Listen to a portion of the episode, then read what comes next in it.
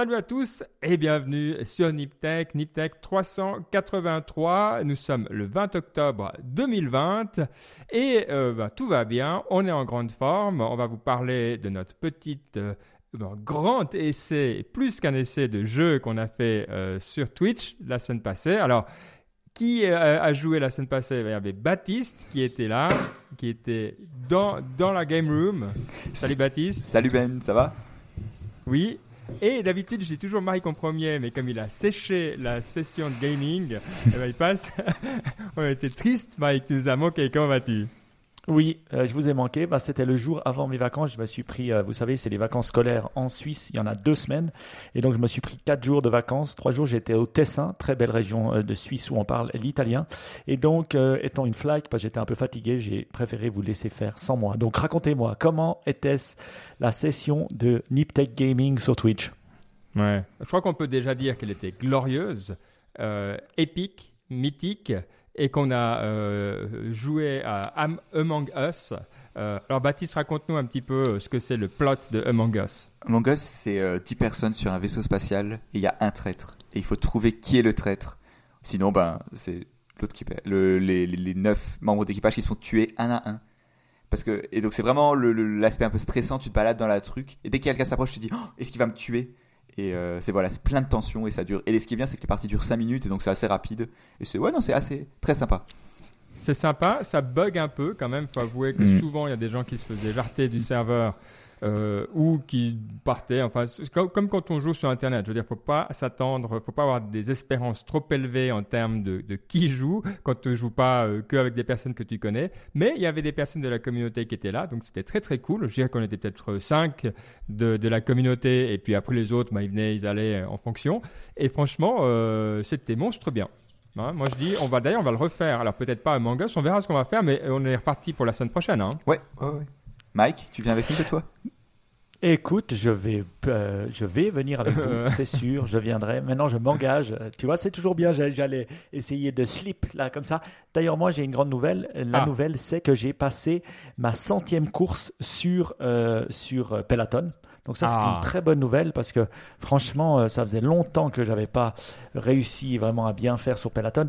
Et quand tu vois que je suis en live et que, ou pas en live, et il y a des gens qui ont 1500 courses, moi, j'ai juste fait 100 donc, je ne sais pas ce qu'ils font, s'ils pédalent toute la journée ou qu'est-ce qu'ils font exactement. Ça, je me pose la question. Mais enfin, j'ai fait 100 et la centième, j'ai battu mon record en une heure. Donc, 525 sur euh, d'output. C'est quoi euh, Ça veut dire quoi un output? C'est quoi un? Alors, un output, c'est quoi? C'est le mélange du, de la vitesse avec laquelle tu pédales euh, avec un facteur de comment de, de, la résistance. Et il y a un output. Alors, c'est n'est pas un output qui peut se transmettre hors Peloton. C'est un output Peloton, si tu veux. Mais c'est un peu ce qu'on pourrait appeler les watts. Euh, euh, tu as un mélange de watts avec la vitesse et mm. ça donne l'output Peloton. What a good output on Peloton. Euh, alors, on dit donc si tu veux être bon à Peloton, il faut faire un output de 450 en 20 minutes. Ouf. Ah ouais?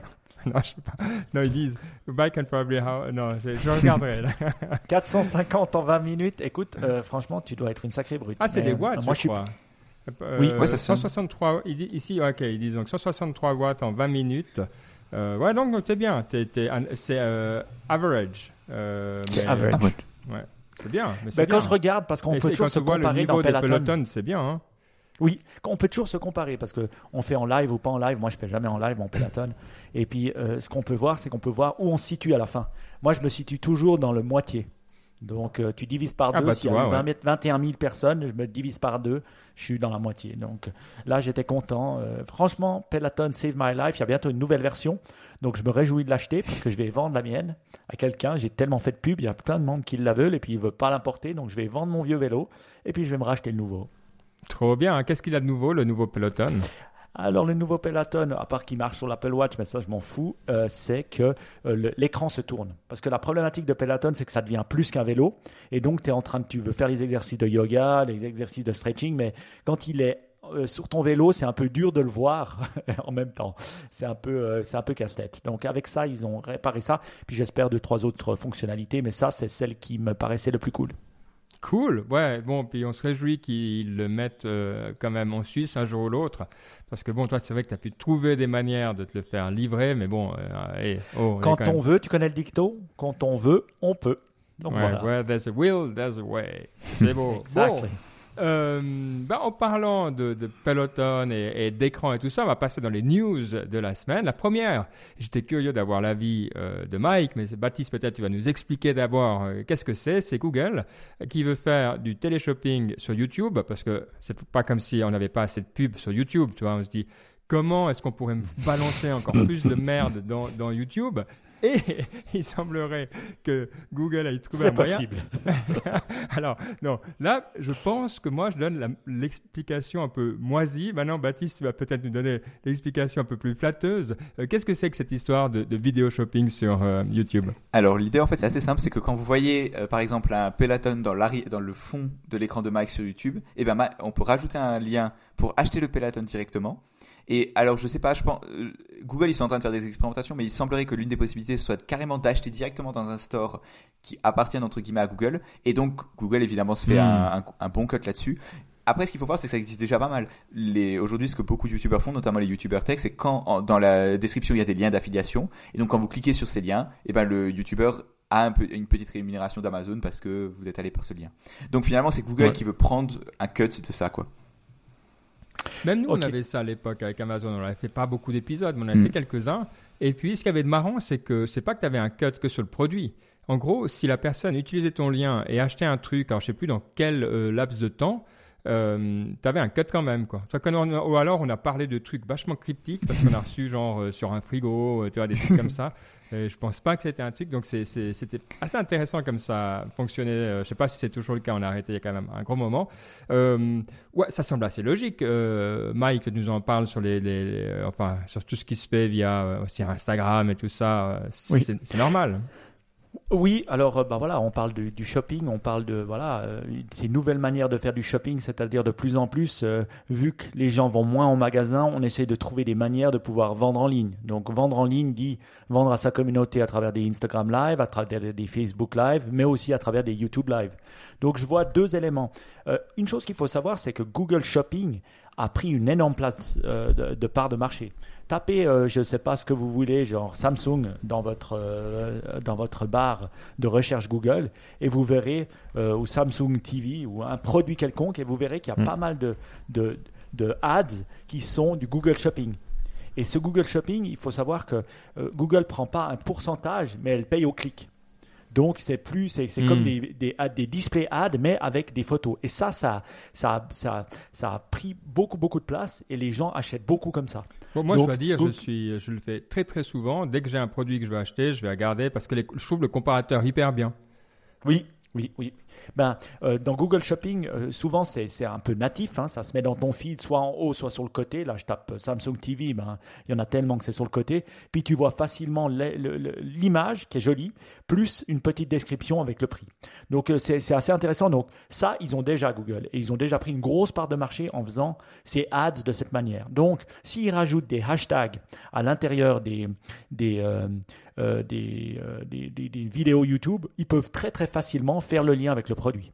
Parce que toute, euh, toute compagnie qui se respecte fait des Google Ads, encore plus que des Facebook Ads ou des Instagram Ads. Deuxième étape, c'est vraiment de pouvoir intégrer un peu plus, intégrer la, la fonction shopping. Ce que Instagram essaie de faire, ce que Facebook essaie de faire, c'est-à-dire, moi je vous, je vous parle, je vous dis, bon, ben voilà, mon produit est incroyable, venez l'acheter, blablabla, et maintenant, cliquez là. Donc souvent le cliquer là, il se fait pas nativement dans le dans la, dans le dans l'endroit, il, s- il- il se fait sur ton site web. Et ça c'est des choses qu'on voit qui réduisent euh, la décision d'achat. Et c'est là où Amazon est très fort parce que quand on fait cliquer là, c'est one one stop shop, one click, tac on l'achète. Oui. Donc euh, Google n'y est pas encore parce que Google tu peux pas vraiment shopper dans Google. Tu, tu, tu cliques et tu vas sur le site web. Ouais, d'accord. Mais, mais donc, effectivement, euh, ça semble être un truc. Pourquoi ils ont attendu? Euh, C'est moi, c'est plus Ouais, c'est une ça qui question. me. Euh, Bonne question. Et moi, moi, je pense qu'un truc, c'est que, bah voilà, ils attendaient d'avoir peut-être beaucoup de gens. Ils se faisaient tellement d'argent sur le, euh, sur le, sur les pubs, parce que tout le monde se plaint des pubs YouTube, et c'est vrai que de plus en plus, il y en a tellement. Et puis, il n'y a pas moyen de les skip. Avant, il y avait moyen de les skip. Maintenant, euh, il y en a certaines, tu es obligé de te les taper pendant 10 secondes. Et n'oubliez pas, ça coûte 20 francs suisses pour vous abonner à YouTube sans publicité. Ça veut dire que vous coûtez, enfin, vous rapportez à Google au minimum 20 francs par mois. Parce que sinon, il le baisserait à 10 ou à 5. Donc, il y a une raison pourquoi YouTube, ça, ça coûte si cher. Et c'est pour ça. Ouais. Bon, bah en tout Enfin, cas, c'est mon euh, explication. Je suis curieux, euh, je suis curieux de voir qu'est-ce que ça va donner, et puis peut-être que c'est, bah, peut-être que c'est un moyen d'utiliser. Moi, je pense surtout, toi, bah, comme beaucoup de gens, je vais souvent euh, sur YouTube quand j'hésite à- sur un produit. Je vais regarder deux euh, personnes en qui j'ai confiance qui en parlent. Et puis si quelqu'un a le lien, sincèrement, euh, comme contribution, je serais hyper content. Parce que de manière, après, je vais aller le taper, puis aller dans Google Shopping. Donc euh, autant ou, ailleurs, toi, sur Amazon. Donc sincèrement, ça me ferait plaisir de, pouvoir faire ça. Donc c'est assez cool à, voir.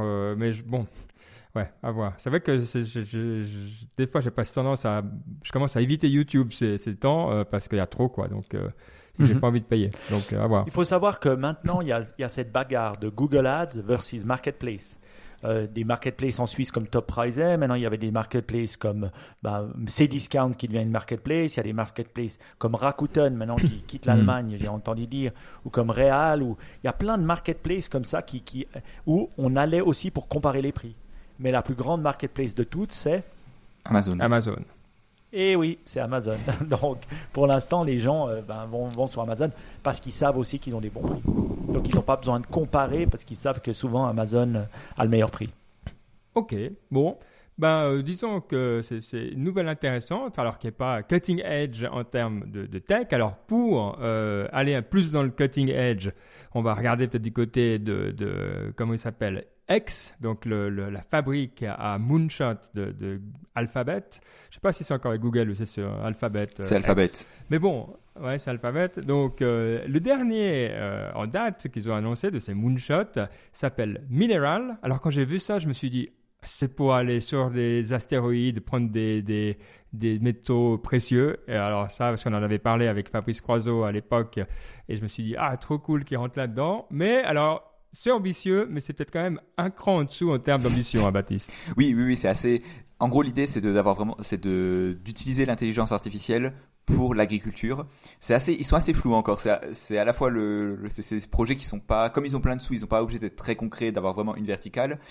Et le, et comme ils ont énormément d'ambition, bah forcément ils disent oui, on va tout révolutionner. Mais l'idée, c'est vraiment d'utiliser le- les capacités de Google en intelligence artificielle et en robotique pour optimiser l'agriculture. Pour l'instant, ils sont, ils sont spécialisés dans les framboises et le, soja, surtout aux États-Unis. Et donc le but, c'est vraiment d'utiliser de l'intelligence artificielle et des robots qui se baladeraient dans les champs. Là, sur les, il n'y a pas énormément de détails, mais sur le blog post, on voit des, des robots assez, pas très grands qui passent des genres de tables qui, roulent au-dessus des cultures et avec des plein de capteurs qui, permettraient de mieux identifier la plante et finalement d'avoir une agriculture vraiment où on sait le besoin de chaque plante, le, le- la, la géométrie du champ et on sait que tel endroit il faut mettre un peu plus d'eau, un peu plus d'engrais. Donc c'est le c'est ce vers quoi va sûrement l'agriculture. Non? Ouais. Alors, ce qu'il y a de marrant, c'est que si on revient en arrière, euh, pour celles et ceux qui étaient à la NIPConf, la première en 2014, eh ben, il y avait une société qui s'appelait et et qui s'appelle toujours Eco Robotics. Et Oui. on avait, euh, ils avaient présenté un robot qui faisait la même chose. Alors, eux, c'était, euh, je me souviens plus, c'était pour une seule euh, type de culture. euh, et le robot pouvait faire deux choses. Mais c'était surtout un robot pour désherber. Donc, soit il pouvait mettre du pesticide, soit il pouvait, avec mécaniquement, avec une petite fraiseuse comme ça, enlever la, mauvaise herbe. Ce qu'il y a d'intéressant, je trouve, dans l'annonce de Google, donc c'est pas tellement la plateforme, hein, parce qu'on voit que cette idée de plateforme légère qui peut passer dans les champs avec, c'est un peu des grandes roues, puis comme ça c'est léger, ça évite de- d'endommager, c'est pas nouveau. Mais par contre, ce qui était très difficile, effectivement, c'est tout ce qui est l'intelligence artificielle derrière. C'est-à-dire, d'une part, ben, d'avoir assez de données pour reconnaître euh, ce que tu veux faire, et puis après que ça soit, euh, ben, que tu puisses en faire quelque chose. C'est bien beau de dire, bah, ok, c'est la plante que je veux ou c'est une mauvaise herbe, c'est une chose. Mais après de dire, ah, voilà, cette plante-là, elle aurait besoin d'un petit peu d'engrais de ce type-là, ou elle est prête à être cueillie. Enfin, je pense que voilà, l'apport de, et pourquoi je pense que ça fait beaucoup de sens pour euh, un truc de, de- d'alphabet, c'est que euh, le côté rec- reconnaissance de l'image et action, ils arrivent à le faire. Donc ça c'est bien. Je ouais, ça me fait, ça me, ça me, semble vraiment bien. Je suis curieux de, de, les voir débarquer. Alors ils vont pas débarquer en Suisse, mais de voir quels produits ils vont faire en premier. Effectivement, j'ai lu aussi un peu. Il faut s'accrocher déjà à beaucoup de textes. Alors on n'aime pas. On veut, on veut des YouTube avec ads et où on peut acheter le robot directement. mais bon, donc du coup, je pense que ça veut dire, comme tu l'as dit, qu'ils sont encore un petit peu en train de, de se chercher. Oui. Moi, euh, parce que je regardais les deux liens, puis je me, demandais justement quelle est la grande différence avec EcoRobotics. Et bien sûr, eux, ils vont, bah, ils ont l'appel de Google, la reconnaissance d'alphabet, et puis euh, la possibilité des médias de parler d'eux. Après, ça va se faire dans l'implémentation et puis dans l'exécution. Et je pense que euh, quand même des startups qui ne sont plus des startups comme EcoRobotics, ça fait un moment qu'ils y travaillent. Hein.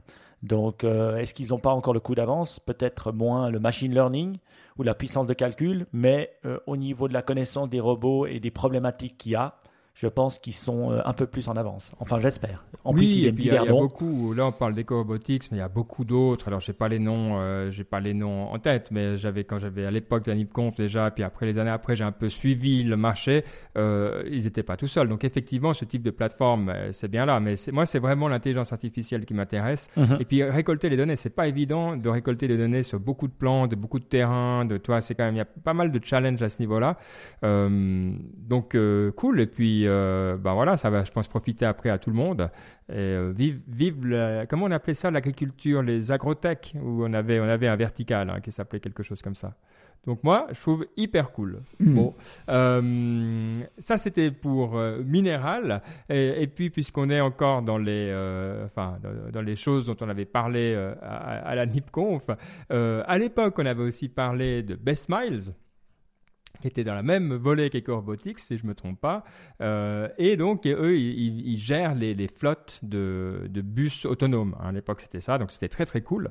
Euh, c'était la première fois, c'est marrant, hein, euh, première fois que j'ai été dans un bus autonome on a l'impression qu'ils ne sont pas encore arrivés, mais c'était il y a déjà 5 ans. Hein. donc il faut quand même, il faut survivre, hein. il faut tenir, il ne faut pas lâcher. Quoi. Mais bref, euh, toujours est-il que euh, maintenant, à l'EPFL, l'ancienne alma mater de Baptiste, euh, eh bien, ils sont enfin arrivés avec un produit autonome de livraison. Alors raconte-nous qu'est-ce que c'est. Alors c'est un, un je dirais que c'est une petite voiture avec des casiers dedans qui livre des repas sur le campus. Donc, le, je crois que c'est entre 11h et 14h, hmm. on peut, avec une app, je crois qu'il faut réserver longtemps à l'avance parce que non seulement je pense qu'il y a pas mal de gens qui doivent vouloir l'essayer et en plus le naturellement pour toute la logistique quand c'est pas encore mis au point il faut attendre il faut le faire en avance et donc vous commandez votre repas en avance et quand il arrive à l'endroit prédéfini il va non quand il arrive à l'heure il va chercher le repas dans un restaurant du campus et il vous le ramène là où vous lui avez demandé de vous le ramener dans un périmètre assez limité mais évidemment les robots ils peuvent encore rouler partout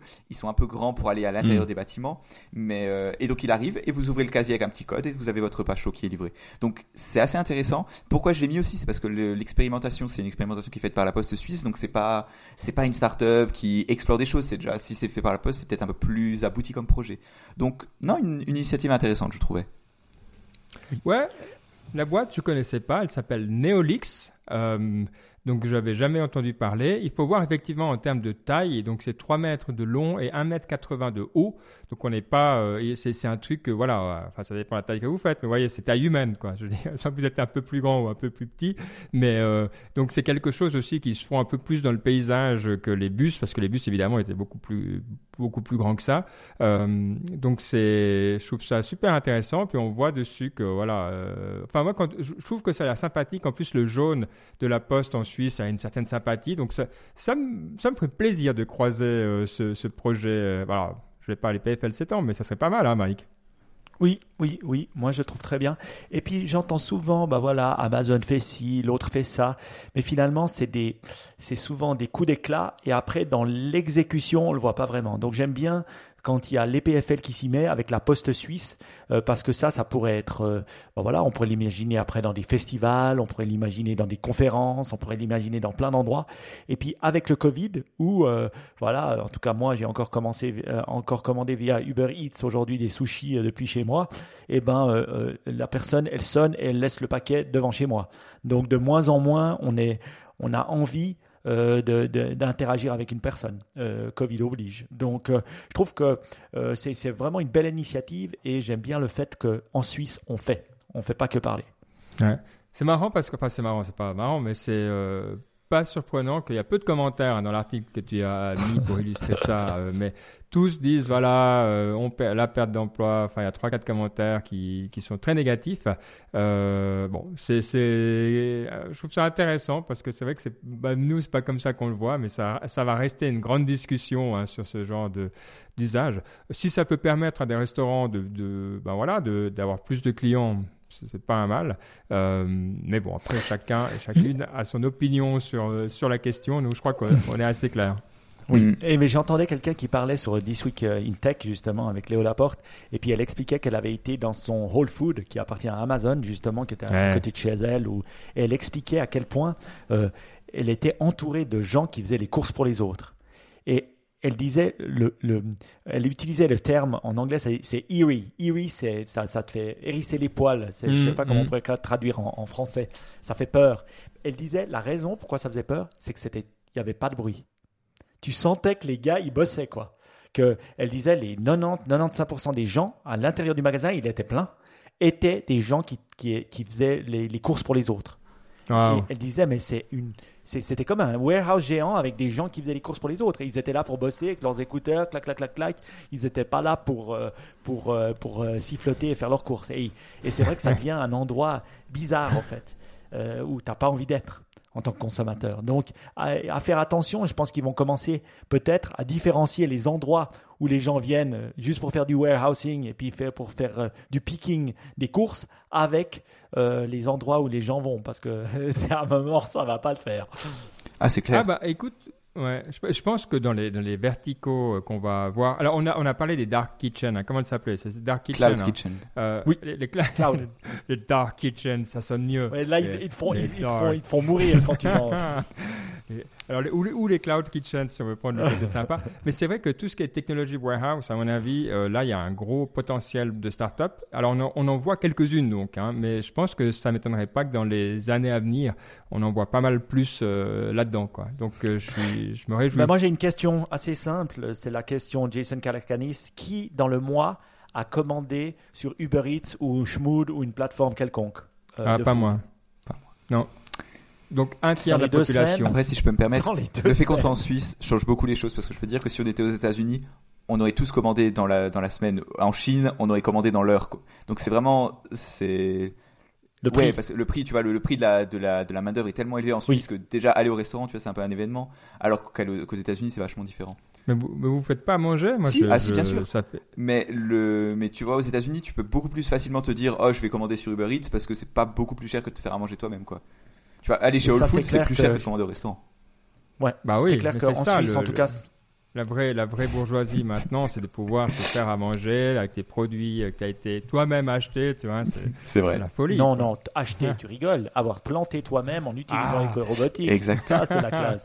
Écoute, toi, toi, t'es l'étape d'après, clairement. Non, c'est vrai que moi, je, ça fait des, ça fait beaucoup, beaucoup de temps que j'ai pas commandé, tiens. Mais ah, ouais. Mais euh, bah, moi, je dois dire, ma consommation en temps euh, euh, que, euh, en commandant sur Eats, c'est des plateformes suisses, hein, Eats, Schmood ou, hmm. ou Uber Eats, je veux dire, la quintuplé. Je le fais une à deux fois par semaine, alors qu'avant, je le faisais zéro fois. Et la question, c'est que c'est tellement plus simple à faire. Alors oui, c'est cher, tu as raison. C'est en tout cas euh, 6 francs donc 5 euros la livraison, le frais de livraison, et je me suis fait une, je donne au minimum 10 francs, donc 8 euros à toute personne qui vient livrer chez moi, c'est la règle. Donc, euh, même si des fois euh, le prix est, est, de 15 francs, ben je, je, donne 10 francs. Voilà. Et donc, euh, parce que je peux, donc je le fais. Et pour leur dire merci. Donc, après, ils ont peut-être envie de revenir chez moi comme ça. Ils viennent plus vite. T'habites loin aussi. Je veux dire, t'habites pas. Toi, moi, j'habite euh, downtown Lausanne, donc il y a une densité complètement folle en termes d'habitants. Donc, euh, mais toi, c'est vrai que tu habites un petit peu plus décalé par rapport à la ville. D'ailleurs, tu postes des photos très jolies de, qu'on voit la vue depuis ton balcon sur le lac et tout. Mais donc, du coup, c'est vrai que c'est plus dur de se faire du chiffre. Est-ce que ça, c'est pris en compte? Ou c'est euh, c'est pris en compte de manière à dire que ce que j'ai vu, c'est que seulement ceux qui sont proches de toi euh, euh, ou ceux qui veulent te livrer peuvent venir. Donc le plus tu es loin, le plus tu payes, mais souvent tu n'as pas accès à celui qui est plus loin parce que tu, tu euh, les gens doivent se déplacer. Ce qui est compréhensible. est ce que je trouve bien? Parce que ça donne aussi un attrait aux restaurants locaux. Pour le faire Ouais. et le faire plus vite. Et c'est pour ça que moi je dis aux restaurateurs, et j'ai des amis restaurateurs, je leur dis, pensez-y aussi pour Noël, on en a marre de bouffer des burgers, du sushi sur ces plateformes. Le restaurateur, il doit commencer, bah, avec le Covid en plus, à nous offrir cette possibilité-là parce que les gens, ils vont être prêts à le faire. Et une fois que tu y as goûté, euh, ben, c'est- ça peut que exploser. Hmm. Ouais. Bon, ben voilà, on a, euh, même si. Cloud Kitchen. Cloud- Dark Kitchen, moi je dis. Allez. Euh, Il y a eu, on va quand même en parler rapidement, euh, un Apple Event. Alors, euh, comme on le dit souvent, moi, c'est pas le genre de truc qui me tient éveillé ni le jour d'avant ni la nuit d'après. Il semblerait qu'il n'y ait rien eu d'extraordinaire, mais il y a quand même quelque chose qui est cher à Mike et qui a retenu notre attention, c'est l'ajout d'un nouveau capteur. Et ça, c'est quand même pas quelque chose qui arrive tous les jours dans un iPhone. Et ce capteur, c'est du LIDAR. Donc, j'étais un peu curieux de comprendre qu'est-ce qu'ils voulaient en faire, parce que moi, j'étais resté au LIDAR que tu posais sur tes voitures autonomes, qui te permettait, en fait, hein, c'est cette technologie laser qui te permettent de, de faire une sorte de scan de ton environnement. Donc, c'est très utile quand tu as une voiture autonome pour éviter de rentrer dans des choses et pour reconnaître ton environnement et faire le lien avec les cartes, etc. Donc, tout ça, je comprends. Euh, à l'époque, ça pesait euh, trois briques et ça coûtait euh, deux bras. Donc maintenant, hop, le temps d'un Apple Event, tout ça est intégré dans un téléphone et euh, je ne sais pas à quoi ça sert. Donc j'ai dé- définitivement besoin d'un petit refresh sur cette technologie. Alors Baptiste, comment tu peux m'éclairer là-dessus? Alors, le lidar, effectivement, c'est assez proche de ce qui se font dans les voitures. La différence, c'est que dans les voitures, tu vas mapper vraiment, tu vas avoir un lidar qui va faire une carte à 360 ou 180 degrés, mais vraiment un- sur un très grand euh, champ de vision. Ça va être capable aussi de mapper très loin. Je crois sur les voitures autonomes, c'est genre quelque chose comme 200 mètres. Donc c'est, euh, voilà, ça fait vraiment une image en 3D assez, assez- d'assez bonne qualité. Là, c'est beaucoup plus limité. C'est quelques degrés, je pense, par rapport au téléphone. Tu vois, c'est comme un, en fait, c'est un, pour ceux qui ont, si vous voulez aller voir une, une photo de l'iPhone, c'est un, un quatrième capteur photo où le, qui permet, oui, de faire une photo en 3D, c'est un peu ça l'idée. Et le but, c'est d'utiliser dans, pour des, la réalité augmentée, parce que ça permet d'avoir un mapping beaucoup plus précis. Et donc, au lieu d'avoir une petite Mm. latence de une ou deux secondes pour que votre, quand vous bougez votre iPhone, que l'élément en 3D soit attaché au sol, là, c'est vraiment instantané. Et donc, c'est cette petite différence qui permet vraiment de, de rendre l'expérience bien meilleure. Le truc, c'est que personne n'a encore vraiment trouvé à quoi ça sert la réalité augmentée. Il y a quelques trucs, mais il y a quelques applications, mais pas beaucoup. Et en fait, pour Apple, bah, Surtout avec ton téléphone. Hein. Ouais, voilà. Dire, Si tu me le mets dans, des lunettes, euh, oui, mais Bien sûr. tu, tu te souviens quand on avait, euh, il y a quelques années, où il te disait ah, va visiter une ville avec ton téléphone, ouais, ouais. et puis t'arrêtes après 30 secondes. Ouais. Mm. Ok, mais bon, bref, il y a donc quelque chose d'autre que ça, ok, ouais. Et, euh, et l'idée, en fait, ce que la plupart des gens s'accordent à dire, c'est vraiment que le but, c'est, pour Apple, c'est de laisser les développeurs avec cette technologie. Il y a des, des, des, des kits de développement pour que, les, pour que n'importe qui qui fait une application iPhone puisse utiliser ça. Même à d'assez haut niveau, c'est-à-dire que même en n'étant pas un très bon développeur, c'est très très facile d'utiliser les outils de développement de réalité augmentée d'Apple pour que si quelqu'un a une bonne idée, il puisse l'appliquer. Et du jour au lendemain, il y a 100 millions de personnes qui ont un iPhone avec un lidar, un iPad avec un lidar. Et donc, le, plan d'Apple, c'est finalement de dire s'il y a quelque chose qu'on peut faire avec un iPhone et de la réalité augmentée, les gens peuvent le faire avec l'iPhone. Et si personne le fait, ben c'est peut-être qu'il n'y a rien à faire, quoi. Moi, je trouve en tout cas intéressant. C'est vrai que quand on voit l'Apple Event, alors on en a discuté avant l'émission, doit, doit-on parler de l'Apple Event et tout? Et puis Ben, il s'est senti forcé parce que j'ai trouvé un angle sur lequel il était intéressé. Oui. Moi, je dis, c'est vrai. Alors, on, on- euh, outre ce lidar qu'on va parler, que je vais dire deux mots, c'est vrai que c'était 5G, 5G, 5G. Euh, encore une meilleure euh, résolution de l'écran, encore un plus gros écran dans le iPhone 12 Max, et puis encore, euh, j'imagine, des meilleures photos. Moi, ce que je trouve intéressant, c'était vraiment cette réalité augmentée. Vous qui me suivez depuis longtemps, je dis toujours ça. Pour moi, la réalité augmentée, ça sera ça le futur. Ça sera pas la réalité virtuelle avec des lunettes, mais la réalité augmentée. C'est vrai qu'avec avec un téléphone, c'est vrai que c'est plus, c'est difficile. Ce que je vois comme utilité, c'est aussi pour l'achat. Alors ça existe déjà. hein. Quand on achète des meubles, on peut les voir dans sa maison. On peut imaginer un tableau pour voir ce que ça donne. On peut imaginer plein de choses. Mais Mhm. si ça va vite et que c'est mieux fait, les gens vont beaucoup plus l'utiliser. Après, ça sera comment est-ce que l'intégration, elle va se faire, par exemple, lors d'un achat en ligne? On peut imaginer Mhm. Ikea. Est-ce qu'ils l'intègrent à leur site web et puis automatiquement tu cliques sur le bouton, clac, clac, clac, ça te met le meuble directement sur ton, sur toi, sur ton app photo? Tu vois, des trucs comme ça. Tu vois, c'est l'intégration qui fera la différence. Donc Oui. je pense qu'on n'aura pas une révolution. Oui, oui. On n'aura pas une révolution. peut- Vas-y, Ouais, vas-y. non, l'exemple vraiment euh, d'avant-hier, c'est que euh, on voulait acheter des rideaux et bah, tu Mm. vois une photo de rideau, puis je disais, mais est-ce que ça donne bien ici? Puis on se disait, non. Puis résultat, toi, t'as pas envie de passer trois heures à réfléchir, t'achètes pas. Euh, alors, c'est peut-être pas mal de pas acheter, mais ouais, ouais c'est ça. Les, hein. les habits, euh, les habits maintenant, ben voilà, on doit les retourner, on les teste. Imaginez qu'il y ait une façon plus facile de de, de, de, de mettre le jeans sur soi-même, de mettre le et puis de voir si ça nous va ou pas. Je veux dire, c'est assez simple, c'est pas compliqué. Ouais. Donc, si tu as ça, tu peux faire de la réalité augmentée de manière incroyable. Et là, je viens de réfléchir pendant une, minute, une seconde de, de- de- du potentiel. Mais tu sais, Moi, ce ces que j'aime, euh, le, le, la- le truc d'habits, euh, à l'époque où j'étais en Irlande dans le- ce monde des startups, c'était un des gros euh, verticaux. Euh, donc c'est vrai que ça fait des années qu'on essaye. On n'arrive Oui. pas à trouver parce que c'est pas. euh, alors est-ce que c'est, est-ce que ça, si ça peut résoudre ce genre de choses, ouais, c'est vachement intéressant. Bon, maintenant, il faudrait pouvoir le tester. coût Toi, tu vas le énorme. recevoir. Hein. Dans deux semaines, tu Oui, nous diras tout. Deux, trois semaines, voilà, je vais le recevoir. Euh, Alors, ceux qui me disent que je ne suis pas comme Ben, non. Parce que moi, j'ai la, la possibilité d'en avoir un, mais vous inquiétez pas, je fais quelque chose avec mon ancien. C'est pas comme si je le jette euh, pour l'environnement. Il est réutilisable. Sauf que moi, j'utilise le nouveau. Voilà. c'est le petit perk que j'ai. Donc, euh, c'est comme ça. Mais, mais je trouve intéressant de se dire, finalement, euh, il- peut avoir un énorme saving au niveau du e-commerce, hein, je vous dis. Parce que dans les vêtements, le, le coût le plus grand, c'est le shipping cost et puis le fait de les reconditionner. Parce que quand vous avez acheté un habit, ils ne le remettent pas dans la salle et puis ils le rebalancent aux personnes. hein.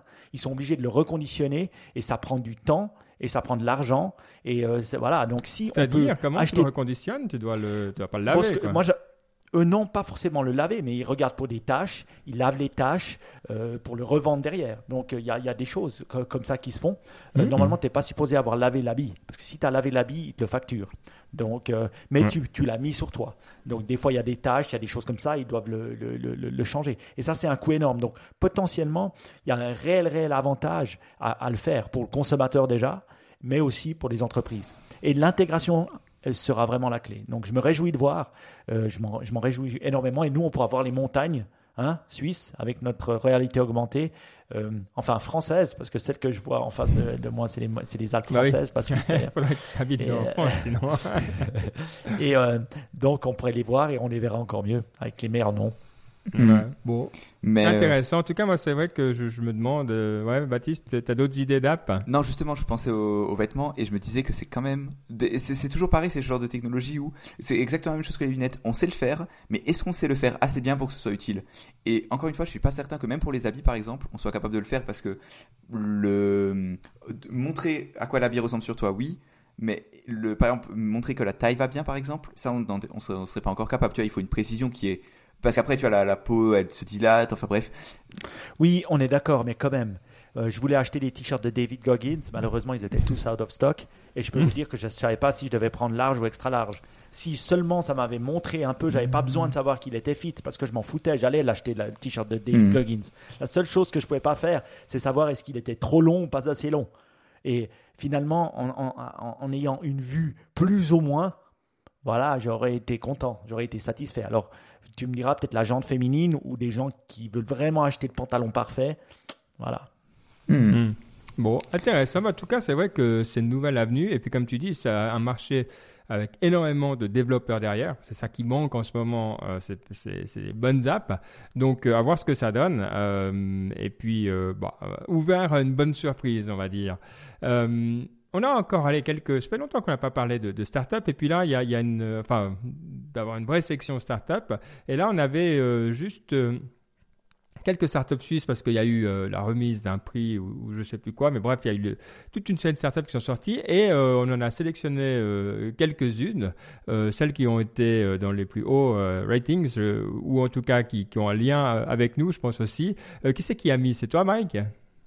Oui, c'est moi qui ai mis, mais c'est notre ami euh, euh, Baptiste qui a regardé. J'ai trouvé ça dans le PME Magazine, qui est un magazine un peu, bah, voilà, euh, petite et moyenne entreprise suisse. Et c'est sympa. Et puis ils ont mis un peu le top des startups suisses. Ce que je trouvais intéressant, c'est que c'était des startups que je connais pas, pas vraiment. Et euh, le top 3, euh, bah, il y avait Curtis, Wingtra et Plavita. Baptiste, t'as regardé un peu ce que c'était euh, en détail euh, Alors c'est Cutis et euh, en, Cutis, la reconstitution de peau pour les, pour les, notamment pour les personnes brûlées parce que c'est un problème que quand vous avez des accidents de la vie, notamment les enfants, quand le, les brûlures, ben, la peau elle se régénère pas quand c'est vraiment sur des trop grandes surfaces et donc eux ils travaillent pour faire de la peau de meilleure qualité, qui soit plus esthétiquement plus jolie pour redonner du confort de vie à ces personnes-là. Après, comme on disait avant l'émission, c'est vraiment de la technologie de pointe où finalement en tant que personne lambda, on n'est pas capable de dire est-ce que c'est suffisamment bon, est-ce que c'est vraiment révolutionnaire, est-ce qu'il n'y a pas 25 sociétés qui font ça? C'est super dur. Ensuite, euh, Wingtra, ça c'est plus intéressant, c'est des enfin c'est plus proche de ce que nous on, est capable de. c'est plus intéressant pour C'est ouais, plus proche de ce que nous on est capable de commenter. C'est des drones pour le mapping, donc notamment pour les sites miniers, les chantiers, etc. Donc une société de Zurich assez cool. Et euh, Piavita c'est aussi une société zurichoise qui fait euh, des, capteurs et ensuite une plateforme de données de santé pour les chevaux. Donc c'est spécifiquement pour les phases de convalescence, c'est-à-dire quand vous avez un cheval qui est en qui est chez le vétérinaire, qui est pas en train de travailler, etc., etc. Avec ces capteurs-là, on peut suivre son état de santé.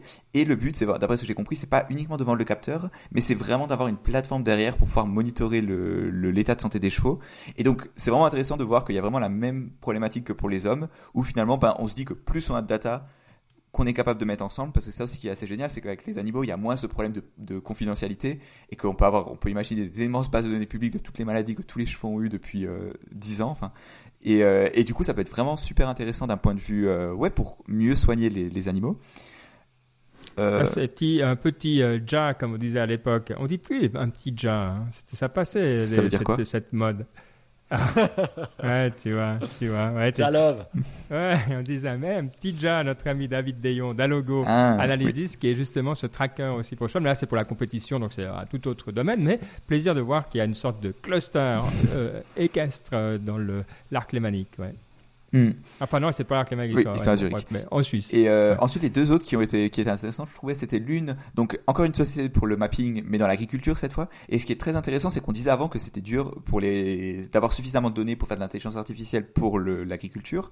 Et donc, ce qui est intéressant, c'est qu'ils utilisent ce qu'ils appellent des caméras multispectrales, c'est-à-dire qu'elles ne, elles ne regardent, elles regardent dans plein de longueurs d'onde, c'est-à-dire qu'elles vont regarder le, les plantes à l'infrarouge, aux ultraviolets. Et donc, ça permettrait d'avoir plus de données. Et donc, peut-être que ça se trouve en infrarouge, c'est beaucoup plus facile de voir si les plantes elles sont trop sèches ou pas.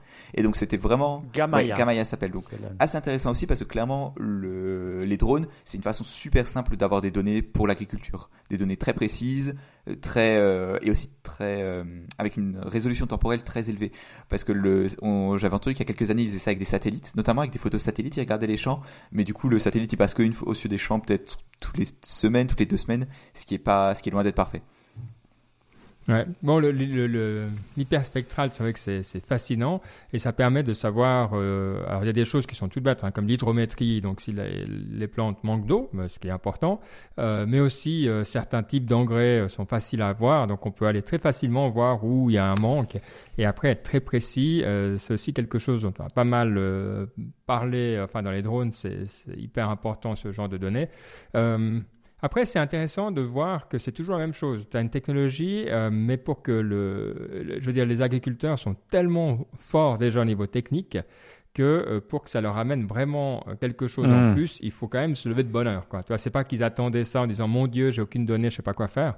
Donc c'est toujours le truc, c'est est-ce que c'est assez fort? Alors dans certains domaines, oui, mais toi, donc, combien de domaines c'est, ça t'amène assez de rendement pour que tu fasses investissement hmm. Et ça, j'ai pas encore beaucoup de données, je dois dire. Donc, je serais curieux si quelqu'un de nos auditeurs euh, connaît ce milieu, de voir où on utilise euh, ce type de technologie. Hmm. Mais moi, ce qui m'intéresserait aussi pour euh, parler de l'agriculture, c'est quelle grosseur de champ ou quelle, quelle grosseur as-tu pour que ça fasse sens? Est-ce que ça, est-ce que ça serait rentable même sur un petit terrain comme les vignes ici qu'on a euh, dans la région euh, lémanique. Est-ce que ça fait sens ou est-ce qu'il faut avoir, euh, comme aux États-Unis, ces, hectares et ces hectares, ces centaines d'hectares pour qu'il y ait vraiment un, bénéfice économique? Je pense que ça dépend aussi du type de culture, tu sais. Ça se trouve avec certains, avec des plantes, avec du blé. Globalement, c'est une des plantes qu'on a, qui sont très euh, développées, assez robustes. Mais peut-être que justement, les, les, raisins, tu veux beaucoup, tu, en plus, il y a beaucoup plus d'exigences pour le bio et ce genre de choses. Donc, on peut imaginer que ce soit par exemple beaucoup plus rentable pour des raisins, qui en plus sont des cultures qui de base ont une beaucoup plus grande valeur ajoutée. Tu voulais dire Ouais. Ben Surtout celles qui sont sensibles au niveau de quand tu les récoltes. Alors, raisin Mm. est spécialement sensible.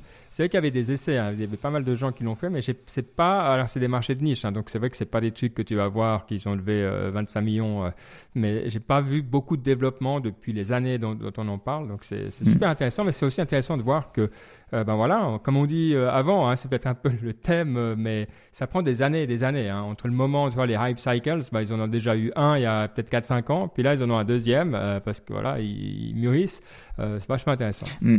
Et la dernière chose que je veux dire par rapport à l'agriculture, c'est que l'autre façon de voir l'innovation, c'est également de se dire, est-ce que peut-être que le que ces choses-là, elles ne font sens que mises toutes ensemble, et que finalement, peut-être qu'aujourd'hui, quand un agriculteur il a 300 hectares et que c'est des énormes champs monoculture, peut-être qu'effectivement, il n'y a pas vraiment besoin d'un drone, il n'y a pas vraiment besoin de d'avoir plus de données parce que finalement, les plantes elles sont robustes elles sont l'industrie a déjà fait tout pour que ce modèle-là soit le plus optimal possible. Mais peut-être que toutes ces technologies mises ensemble, des robots plus petits, beaucoup plus de données, etc. On pourrait imaginer avoir un autre modèle d'agriculture, parce que c'est quand même quelque chose qu'on entend souvent aussi que pour limiter l'impact de, l'agriculture sur la planète, il faudrait radicalement non pas changer, non pas optimiser le- les, façons de faire actuelles, mais mais vraiment avoir un autre modèle de production. Ouais. Bon, un sujet euh, vachement intéressant. Bon, c'est bien euh, de, de ces quelques startups euh, comme ça. Mais quand C'est même- toujours intéressant. Ouais, vas-y, Mike. Ben, ça me manque ton feedback sur un Vintra et deux sur Involi qui était cette Ah, quatrième oui. startup euh, qui est sur les contrôles aériens pour les drones. Donc, euh, qu'est-ce que toi, qui es euh, le master des drones et, de, et, pour la Confédération suisse, euh, penses Ouais. de ces Et a le droit de startups dire. Non, voilà, j'ai le droit, là, j'ai le droit de dire tout. Alors, c'est intéressant parce que toi, Wi- Wingtra, c'est typiquement, euh, de nouveau, une startup qui a quelques années euh, et qui répond à un problème euh, tout bête. C'est-à-dire que euh, les drones, bah, comme quand vous pensez DJI, eh ben, ils, peuvent s'envoler tout droit en haut et donc c'est super parce que tu n'as pas besoin de toi pour t'envoler et atterrir, bah, tu es direct. Tu n'as pas besoin de piste, tu n'as pas besoin de beaucoup d'espace. Le problème qu'il y a, c'est qu'après, tu utilises énormément d'énergie une fois que tu es en vol pour te maintenir. Donc, c'est pour ça que ton drone, il va voler un quart d'heure, 20 minutes. Wingtra, ils, ils avaient l'objectif, ils ont réussi à le faire, d'avoir le meilleur des deux mondes. C'est-à-dire que tu t'envoles comme un, un DJI directement en haut. Puis, une fois que tu as atteint un certain- une certaine hauteur, tu passes en mode, comme les de Sensefly, qui sont très connus dans ce milieu-là, tu passes en mode avion. Quoi. Tu, tu deviens une aile volante. Euh, et donc, tu peux euh, à faire des très grandes distances. Et c'est Hmm. utile du coup pour le mapping parce que tu peux faire ces distances. Le challenge qu'il y a avec ces plateformes, c'est qu'elles doivent être aussi très stables. Donc, c'est pas tout d'après d'être comme une aile parce que si tu es une aile qui, qui vibre, bah, tes photos elles sont pourries. Donc, il faut être des ailes. Voilà, il y, a- il y a vraiment énormément de précision à avoir. J'avais été visiter d'ailleurs leur. euh, ils fabriquent encore le- les drones euh, à Zurich hein, euh, parce que ça, ça reste encore vraiment quelque chose de précision et, et c'est des drones assez chers. J'ai pas les prix en tête, mais 20 000 francs. c'est euh, du professionnel, ouais. C'est, c'est- voilà, c'est ces prix-là qui sont un peu tous les drones professionnels sont autour de ces prix-là. enfin, il y a un segment, disons, dans, dans ces prix-là. Mm. Euh, La question que j'aurais donc ça, c'est ouais. Juste à propos de Wingtra, donc ça ils utilisent notamment pour le mapping sur les chantiers, les sites miniers. Est-ce que ça aujourd'hui c'est légal Et- et- Est-ce que le contexte légal il est euh, Est-ce que ça permet vraiment à ces trucs de se développer? Parce que j'aurais tendance à imaginer que si tu veux le faire tourner autour d'un petit chantier, il faut des tonnes de permis et c'est pas très facile, non? Non, si t'es pas au-dessus de personne, c'est, gérable. Si t'es pas au-dessus de personne et que tu vois ton drone, franchement, c'est assez facile. Euh, c'est beaucoup plus compliqué si tu dis, euh, je veux faire le, toi, un quartier de Paris. Euh, ouais, là, là, là, t'es mal. c'est trop complexe. Hmm. Euh, mais tant que tu es un peu en zone rurale, plus tu es loin de, de la population, plus facile ce sera. Alors évidemment, faut pas être loin de la population à côté d'un aéroport militaire, mais je dis euh, dans un truc normal. Euh, donc, et de plus en plus, ça va être facilité ce genre d'opération. Ok. Donc c'est vrai. Mais ce qui est intéressant, c'est qu'il y a aussi pas mal de nouvelles, euh, de nouvelles startups qui se créent dans les drones, euh, dont une aussi qui était à la NIPCONF et maintenant j'ai oublié euh, son nom. et qui, enfin, toutes ces startups sont plutôt dans le- la précision. Dans les drones, Hmm. avant, ce qu'on voulait faire, c'était de la distance, donc hors de la vue du pilote. Donc ça, c'est typiquement Wingtra qui permet de le faire. Mais Et la maintenant, durée. Ouais, c'est ça. Et maintenant, tu veux faire des choses qui peuvent aller en intérieur ou bien aller très Mm. proche des ouvrages, etc. Euh, et donc, euh, il y a des sociétés, une qui s'appelle Flybotics, qui vient d'être euh, lancée, qui vient de l'EPFL, et puis une autre. Alors, j'ai honte sur moi parce qu'elle était à la NIPConf et que je me souviendrai du nom autrement, mais là, j'ai le blanc, à Zurich, qui fait la même chose. Je vais retrouver le nom après. Mais donc, c'est intéressant de voir qu'on est en train de changer un petit peu de, de, de segment. Et voilà, donc de nouveau ici, je pense que ce genre de prix, ça nous donne peut-être une vue de des choses qui ont déjà une phase de commercialisation, mais qui sont pas en mode pure start-up. Tu vois, je j'ai aucune idée si j'ai un marché et tout ça. Voilà pour les. Ah, puis l'autre, Involi. Voilà, Involi, je les connais bien parce que, étant dans le domaine du. Ce qu'ils font, eux, en fait, c'est qu'ils essayent de donner une image complète du, du trafic aérien euh, avec différents capteurs et des tours. Donc, il y a une infrastructure qui permet de voir. Parce que, évidemment, dans le domaine aérien, bah, tu vois très, très bien euh, enfin, les avions parce qu'on a des radars, on a de l'infrastructure, donc tout l'espace aérien contrôlé c'est pas qu'on sait tout ce qui se passe, mais on sait quand même la plupart des choses qui se passent, surtout si tu es gros. Euh, là, on sait. Euh, par contre, euh, quand tu es plus bas et que tu es plus petit, ben, on sait pas. Donc, à un moment, il va falloir quand même compléter cette image. Hmm. Et il n'y a pas personne qui sait le faire. Donc, eux, ils se positionnent vraiment pour être capables de faire quelque chose comme ça. Et clairement, ils vont dans le sens de la réglementation qui va de plus en plus demander, surtout si tu veux voler en dehors de la vue, toi, que tu saches un petit peu ce que tu as autour de toi, pas juste de te dire, bon, bah, allez, je vais, je vais essayer de rentrer dans rien, quoi. Donc, il va falloir beaucoup d'informations et ils sont en bonne position pour le faire. Hmm, Ça, c'est cool. Moi, ce que je retire en voyant euh, euh, bah, toutes ces startups, je vous invite à aller cliquer euh, sur les liens dans, dans- juste en dessous du podcast. Vous verrez tous les liens de l'émission. Et euh, c'est que, bah voilà, on a quand même une sacrée capacité en Suisse, et j'en suis fier euh, dans le domaine des, euh, des drones. Et puis, c'est vrai que quand tu as une société qui commence à être connue, eh ben, tu as tout un écosystème qui se crée, et des envies euh, d'y travailler. Donc, ça se voit. 5, 10 ans plus tard, on voit que ça continue. On a beaucoup de, compétences aussi dans le life science, aussi parce qu'on a des grosses boîtes de pharma euh, en Suisse. Et ça, c'est aussi une bonne chose euh, de le voir. Que, donc, je suis, assez content de voir le développement des startups suisses. Alors, bien sûr, c'est mon chauvinisme naturel, mais, ça, mais ça fait plaisir. Ouais. Non, non, c'est clair. hein, il y a, il y a- il y a- Et ce que je trouve intéressant, c'est que moi, c'est toujours la même chose. Toi, quand tu vois ce qu'ils font, tu dis bon, bah, il y a plus grand chose à faire parce que le marché est couvert, mais il y a quand même toujours des nouveaux, des nouveaux produits qui sortent, des nouveaux besoins, et, c'est toujours fascinant de voir comment ça se développe. Bon, bah bien, c'était bien de faire des fois des petits points comme ça. Mhm. C'était une bonne idée. Est-ce que on arrive Alors, on n'a pas de Ask Nick Tech, mais est-ce que euh, Mike a proposé pré-émission, c'est de faire un, euh, une section prédiction. Euh, allez, moi je dis, j'ai fait une prédiction avant, j'avais pas d'idée, mais là j'avais une idée avant, c'était que euh, on va avoir un, un- c'est pas, je sais pas, si c'est une très bonne, c'est pas une très bonne prédiction sans doute, mais le warehouse, euh, mark my words, l'année prochaine 2021, ça sera le- une nouvelle un golden age pour les, les startups de, dans le domaine des warehouses. C'est ma prédiction. Du Parce que- warehouse. Hein? Mais automatisé, quoi, le warehouse, quoi. C'est juste Bah qu'il oui. y aura plein de warehouses partout. Non, non, non, non, c'est dans tout ce qui est exactement l'automation. Euh, ce qui me fait penser à ça, c'est qu'il y a quelqu'un. Alors, la raison pour laquelle j'y pensais, euh, c'est qu'il y a quelqu'un qui euh, fait un, qui faisait un, des- un podcast sur les drones, qui s'appelle Ian Smith, et qui euh, a lancé une, une société en fait qui utilise des drones dans les warehouses pour aller faire l'inventaire et tout ça. Et puis, en fait, je me disais, mais c'est vrai qu'il y, a- Ouais. il y a plein de, il y a Ouais. plein d'endroits qui, il y a encore plein de soucis dans les warehouses. C'est très automatisé mais euh, c'est pas pour autant que c'est fait. Alors de nouveau, si vous travaillez dans une warehouse, ben, je suis curieux d'avoir votre euh, opinion, euh, de voir si effectivement vous pensez qu'il y a énormément encore à faire là-dedans. Vous vous en dites quoi? Est-ce que vous pensez que euh, ça serait un endroit où vous investiriez, par exemple? Ah, complètement. Ben, moi, je- Enfin, le, Moi, je on peux- avait une news quelques semaines, il y a quelques semaines d'une société française qui avait été, euh, qui avait levé, je crois, 300 millions de dollars pour des robots qui automatisaient Ah ouais. ça. C'est euh, le, le domaine de l'immobilier pour le- les warehouses est, est en train d'exploser parce qu'on est en train de se rendre compte que les gens vont plus dans les magasins et que tout le monde achète en ligne. Enfin, non, clairement, c'est un domaine d'avenir. Golden Age de l'automatisation du warehouse. Ben, ouais, une belle prédiction. Moi, je pense que oui, c'est juste. En plus, euh, euh, parlant de compter le stock dans le warehouse, ça se fait pas avec des drones. hein. Actuellement, ça se fait à la main. Et souvent, ce qui se passe, c'est que les sociétés elles doivent Mhm. fermer 3 à 4 jours. Deux, deux jours pour compter le stock, un jour pour après le rentrer dans le système, et puis un quatrième jour pour recommencer. Donc, c'est aussi des grosses pertes de chiffre d'affaires. Donc, tout ce qui permettra d'automatiser le comptage Est-ce que ça se fait automatiquement ou avec des drones euh, sera, le, sera le bienvenu comme solution.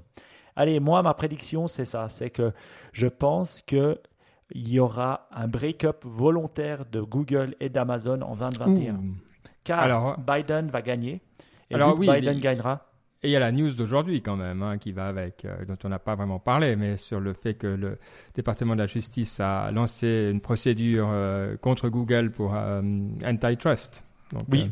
Oui, et alors j'entendais euh, nos amis euh, Kara Swisher et euh, Scott Galloway en parler sur le bon podcast de Pivot, et ils disaient que ouais, c'est bien fait, mais c'est un peu, c'est pas très, c'est un peu bâclé, il paraît l'argumentaire qui est à l'intérieur. C'est pas un argumentaire incroyable. Je pense que des avocats à, aux dents longues comme Google ont pourraient le détruire assez facilement. Donc, voilà. Mais je pense que ça va se faire volontairement. Pourquoi? Parce que Biden gagnera et Elizabeth Warren deviendra euh, la responsable justice, j'imagine, ou elle aura en tout cas quelque chose à l'intérieur de l'administration Biden qui va faire qu'elle va, elle va se focuser sur le démantèlement de ces gros euh, monopoles. Et ça, c'est une très bonne chose pas en créant des nouvelles règles, mais en appliquant les règles qui existent déjà.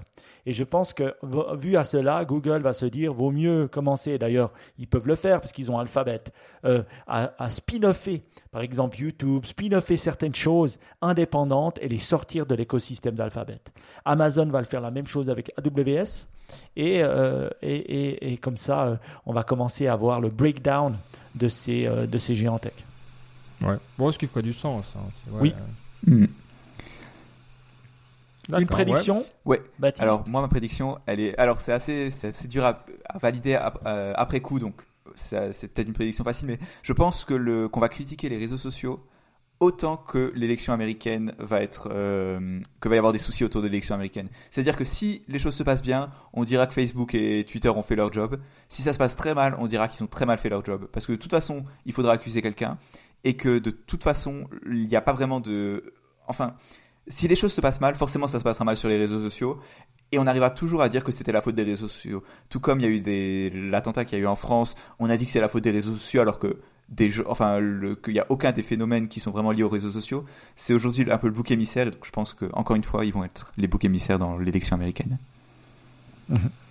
Ouais, bah, écoute, je pense que c'est ils, ils, ont quand même pas mal agi. Hein. Ils ont quand même fermé beaucoup plus de comptes. Ils il y a quand même c'était beaucoup moins de laisser faire euh, par rapport à il y a 4 ans. Je pense qu'ils ont quand même appris leur leçon. Euh, T'es gentil Ben avec eux. Tout ce qu'ils ont vu, c'est que Trump allait perdre et Biden allait gagner, donc ils ont commencé. Alors tu me diras, euh, nos amis de Twitter ont essayé. Alors là, je donne un peu plus de crédit à Jack Dorsey qui a été plus proactif que Facebook dans le domaine. Et puis mm. Facebook commence à agir maintenant. Mais euh, euh, Washington, euh, l'équipe de Biden, elle se souvient. Et donc, elle se souvient que notre ami Mark Zuckerberg a, s'est frotté de trop près à Trump. Et attention à lui, je peux te dire, parce que les politicards, ils n'aiment pas ça. Donc, lui, il va en prendre pour son grade. Et lui aussi, il va devoir spin-offer quelque chose. Est-ce que ça sera WhatsApp? Est-ce que ça sera Instagram et Facebook?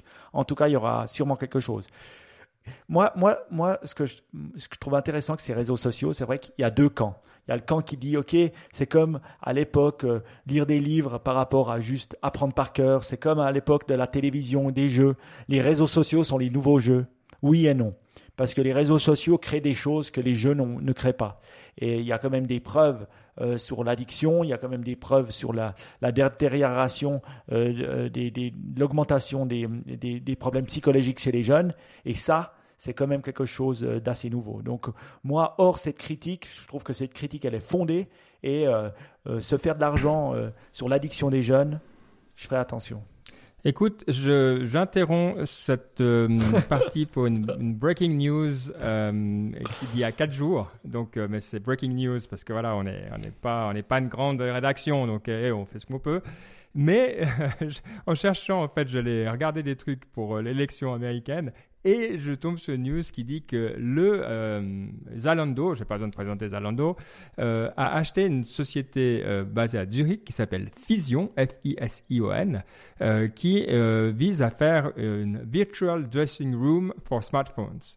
Donc, uh-huh. c'est exactement ce que tu disais avant. Donc, il faudra que tu testes d'une façon ou d'une autre oui. Fusion euh, pour pouvoir essayer tes t-shirts de David Goggins quand, euh, ah bah, avant que tu les ailles, évidemment. Oui. Donc, Mais euh, je voilà. doute que David Goggins est sur Zalando, par contre. Ah ouais, ah ouais, oh là là, tu vois, il n'y a jamais de solution parfaite. Il n'y a jamais Bon. de solution. Allez, je vous propose de passer à la partie inspiration. Moi, j'ai un bouquin à vous proposer, mais toi, je vois que euh, Mike, tu as mis pas mal de trucs également. Oui, l'inspiration veut dire quoi hein Veut dire respiration. Donc, on inspire, et on expire. Je dois dire que je continue à méditer, Ben, et j'ai vu les effets de la méditation. Euh, Baptiste aussi. J'ai commencé à voir les effets. Je m'énerve moins facilement quand mon fils euh, fait des crises. Donc, euh, je le voyais ce soir qu'il faisait une crise. J'arrive à beaucoup plus être relax et malgré qu'il gueule, à, à, avoir- à rester en paix. Donc, même mieux que ma femme. Donc, je suis Oui. assez content. Ça m'a mis un moment hein, avant de fonctionner, comme s'il a fallu le faire pendant deux, trois semaines. Et tout d'un coup, le, le momentum arrive. Donc là, il faut vraiment pas que j'arrête parce que je commence à avoir les effets. Euh, Écoute, je, j'abonde dans ton sens parce que bah voilà, tu on sait que je médite régulièrement, mais des fois j'arrête, je me dis allez bon, ça fait des années que je le fais, j'ai compris le truc et je me sens exactement comme tu dis. Il faut deux trois semaines pour que ça donne effet. Et puis deux trois semaines après, d'un coup tu t'énerves pour les trucs, tu te disais mais je m'énervais pas pour ce truc avant. et puis voilà, et puis de, donc c'est c'est un muscle, mais malheureusement c'est pas un truc qui reste, donc faut continuer à le faire. Mais tu sais, c'est la même chose dans le sport. hein. Tu- si tu fais du sport trois, quatre fois par semaine et t'arrêtes une semaine, la semaine suivante, tu vois exactement le résultat. Donc, euh, Ton peloton Euh, tout- il est pas à 525, il est à 400. Exact, exact. En tout cas, quand tu fais les 525, tu, tu transpires beaucoup plus. Mais, mais- donc c'est vrai. Donc ça, c'est la, la chose. Donc je, suis, euh, je suis content de continuer. Euh, Baptiste, tu continues Waking Up Oui, oui, oui, je continue. Et euh, alors, je sais pas si c'est lié à la méditation, mais ce qui est intéressant en ce moment dans ma vie, c'est que le, avec les cours en ligne, tout est, en fait, je, je peux littéralement rester dans ma chambre 24 heures sur 24, 7 jours sur 7. Et c'est très, en fait, et le problème, c'est que du coup, le- les relations sociales, elles doivent être beaucoup plus conscientisées. Tu sais, tu dois vraiment dire, ok, aujourd'hui, je vais à l'université pour voir telle personne, pour faire ceci, et euh, et donc, j'apprécie beaucoup plus le fait d'être avec d'autres gens. Et je sais pas si c'est avec la méditation où tu as plus conscience des choses et tout, mais, euh, mais clairement, c'est le, c'est ce dont je me suis rendu compte ces derniers, ces dernières semaines, ces derniers jours. Ah bah c'est bien. Compter- euh, conscientiser ses relations Ouais, sociales. ouais, ouais. C'est beau ça. C'est Ouais. bien. Merci, merci Waking Up. Euh, un blog que je, dont je voulais vous parler, euh, c'est un truc que, que j'ai lu euh, et une quote que j'ai, vue qui est, vraiment assez exceptionnelle. C'est un gars qui s'appelle Richard, euh, Feynman. C'est un physicien hein, très connu qui était un musicien aussi, qui a fait plein de choses. Euh, je vous recommande de- d'aller lire ses livres, ils sont vraiment excellents. Voilà. Et il a dit quelque chose que j'a- que j'adore, qui dit la chose suivante. Il y a une différence entre connaître le nom, euh, euh, comment on dit, the difference between knowing the name of something and knowing something. Il y a Ouais. une différence entre connaître le nom de quelque chose et connaître quelque chose. Et ce blog pose vraiment, il pose la chose que dans l'âge de l'information, beaucoup de gens connaissent le nom des choses, mais ils connaissent pas, ils comprennent pas la chose qu'ils disent. Et nous, on le, rend- on le, voit- on- on le teste aussi souvent hein, avec, euh, avec euh, Niptech. Quand on parle d'une chose qu'on n'a pas vraiment compris en détail, c'est beaucoup plus dur de l'expliquer. Et donc, on vit dans un monde avec beaucoup d'informations où, euh, bah voilà, balancer un nom, c'est comme si tu comprenais ce qu'il y avait derrière, alors que c'est pas du tout le cas. Donc, je trouvais vraiment intéressant de différencier ces deux concepts, de connaître, comprendre, le, le connaître le nom de quelque chose versus comprendre ce qu'il y a derrière ce nom. Et à faire attention, nous tous, hein, euh, de ba- pas balancer juste une news, pas balancer un mot comme ça, mais comprendre aussi ce qu'il y a derrière. Voilà. C'est intéressant parce que le, lui, il, est, euh, il, était, il, il était hein, euh, physicien. Hein. Oui. Mm. Ouais. Et, mais c'est intéressant parce que toi, quand tu- comme moi, tu viens d'un domaine qui était la linguistique. Toi, ce truc-là, c'est euh, bah, c'est- ton cours d'introduction, si tu veux. Mais quand tu es dans les milieux techniques, et je suis d'accord avec là, et je le vois très souvent dans mon travail, euh, il faut se méfier des apparences des noms, on le Mhm. sait, mais on le fait pas. Euh, Il y a des gens, j'ai vu des, des réunions où pendant, tu sais, pendant des semaines, pas juste pendant une réunion, pendant des semaines, les gens pensaient parler de la même chose pour se rendre compte un beau jour qu'en fait non, et tu perds énormément de, de, de temps. Quoi. Euh, donc euh, je suis 100% d'accord. Si vous faites attention à ça, surtout dans les domaines techniques euh, qui sont un peu à la pointe, donc où pareil, tout n'est pas standardisé, franchement, c'est, c'est- moi ça me fascine. Je passe beaucoup de temps à le faire et j'aime beaucoup. Ouais. Donc c'est une très bonne, une très bonne remarque. Mhm. Et méfiez-vous aussi des gens qui balancent beaucoup de noms. parce qu'ils comprennent peut-être, ils connaissent le nom, mais ils comprennent pas forcément ce qu'il y a derrière. Voilà. Et maintenant, Mike nous a préparé une liste de sept noms euh, que tu voulais nous balancer. Donc, euh, j'aime, j'aime ta transition. Elle était très habile. Alors, c'est Euh. des noms, c'est des, euh, des noms de, en fait, de podcasts que j'ai entendus. Je me suis dit, au lieu de vous balancer toujours des podcasts et puis des choses, je voulais vous parler des gens qui avaient, qui étaient sur ces podcasts. Pourquoi Mm. je, ou des noms de gens que je lis dans mes livres et que je note et je me dis, oh, ça, c'est une personne intéressante. Ah, ça, c'est une personne intéressante. Donc, je me suis dit, bah voilà, pour une fois, changeons et puis euh, parlons des gens euh, qui étaient sur ces podcasts, pourquoi ils étaient intéressants. Donc, le premier est une personne assez incroyable que j'ai entendu euh, dans le podcast de Samaris qui s'appelle James D. Ro- Roti. James R. Doty, pardon, James R. Doty, et euh, le, le podcast s'appelle The Power of Compassion. Et cette personne, c'est un neuro, euh, neuro, euh, euh, pas physicien, mais un neuro, euh, Chirurgien. chirurgien qui justement a créé un institut pour ramener la compassion à l'intérieur des, des médecins. Et bien sûr, il travaille, il, il- il a travaillé aussi avec le Dalai Lama. Il a une vie assez folle. Il a fait plein de trucs. Il a fait des millions à des moments. Il a tout perdu à d'autres. Et euh, bah voilà, il, a- il est quand même un peu bouddhiste et il médite. Et c'est une, c'est, une discussion assez intéressante avec un personnage assez fou qui, euh, malgré qu'il avait tout perdu, a quand même donné euh, de l'argent euh, à, des, œuvres de charité. Et c'est assez fou d'écouter ce personnage. Donc je trouve que c'est rare de voir des beaux, belles personnes comme ça. Donc James R. Doty, allez écouter ou renseignez-vous sur lui, The Power of Compassion.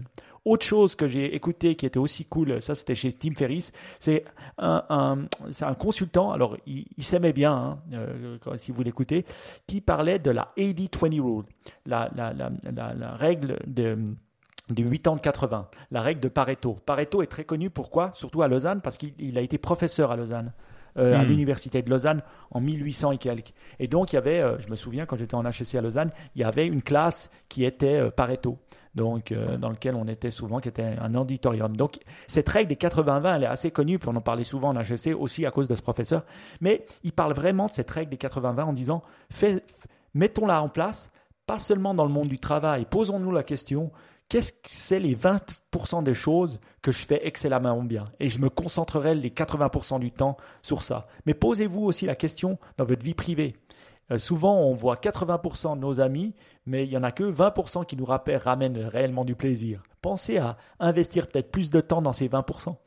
Et puis aussi, euh, pensez à investir plus de, de- de- de votre temps dans les 20% de, choses qui vous font du bien, du sport, manger sainement et des choses comme ça. Donc, ils voyaient la vie en 80-20, et ça, je trouvais assez intéressant de se poser la question euh, qu'est-ce que, les- quelles sont les choses, euh, les 20% de choses qui nous donnent 40, euh, 80% de, de l'output. Voilà. Intéressant. Troisième chose, alors franchement, j'ai été bluffé, je l'ai écouté aujourd'hui, c'est l'acteur Matthew McConaughey. Alors moi, je l'aimais bien, hein, euh, pas pour ses anciens films, mais ses nouveaux films et sa carrière. Et il a créé un, un- un- il a écrit un livre qui s'appelle Green Lights que je vais d'ailleurs lire parce qu'il est assez incroyable. Et il parle et il explique un peu sa carrière, comment il s'est modelé, comment il a arrêté d'être le golden boy pour devenir un peu euh, faire vraiment ce qu'il aimait. Euh, franchement, c'est assez intéressant, c'est assez fou de voir une personne comme ça, très connue, hein, que tout, tout le monde connaît, mais sous un autre angle et qui parle et qui dit des choses tellement vraies qui sont euh, assez hallucinantes. Donc, une personne à découvrir, Matthew McConaughey, pour ceux qui ne savaient pas. Une autre personne à découvrir, que peut-être vous connaissez, c'est euh, un des fondateurs de Angel List, il s'appelle Na- Naval Ravikant. Alors franchement, ce gars, il est assez incroyable parce que il, il poste beaucoup sur Twitter, mais il, il poste vraiment des petites, des petits des petits bijoux finalement en 140 caractères qui expliquent beaucoup de choses. Et il était sur le podcast encore de Tim Ferriss et franchement c'est une personne qui réfléchit totalement différemment euh, que, que la plupart des gens. Et donc je vous invite vraiment, si ce n'est à écouter le podcast, en tout cas à le suivre sur Twitter parce que franchement ce qu'il dit c'est assez cool. Voilà. Ok, Naval Ravikant, R-A-V-I-K-A-N-T. Ou il s'appelle Naval, N-A-V-A-L, hein, sur Twitter, partout, vous le verrez. Euh, tu le connaissais Ben? Bien sûr, ouais. Mais Ah ouais, bon. des fois, il me gonfle un peu. Mais je ne veux pas casser les pattes. Allez, suivez-le et puis vous, fêterez, vous ferez votre opinion. Ben voilà.